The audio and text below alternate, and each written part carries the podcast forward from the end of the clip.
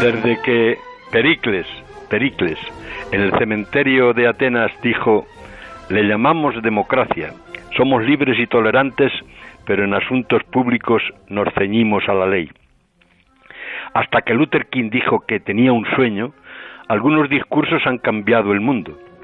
El de ayer de Pablo Casado no cambiará el mundo, pero puede cambiar las relaciones de poder en España. Las derechas alucinaron al escuchar que Pablo Iglesias elogió el discurso y lo comparó con los de Cánovas del Castillo. Los de Vos tronaron.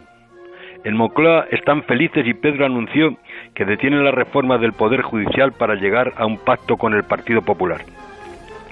Por fin Pablo Casado descapulló, desenfundó, entró en el Congreso como víctima y salió entre gritos de presidente, presidente. Como el otro Pablo se cayó del caballo y comunicó hasta aquí llegó la riada. Acusó a Bascal de pisar la sangre de las víctimas de ETA.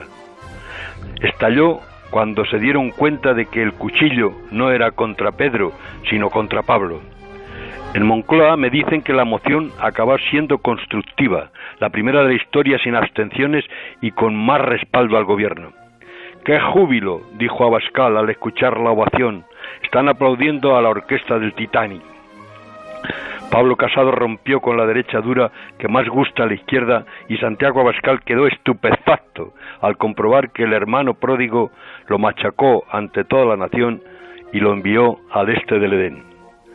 Así que, querido Carlos, saludemos con vino de su tierra, el de Ribera del Duero, al nuevo líder de la derecha, con el vino que trajeron los romanos, que prohibieron los musulmanes y recuperaron los benedictinos del camino de las estrellas y de los poemas.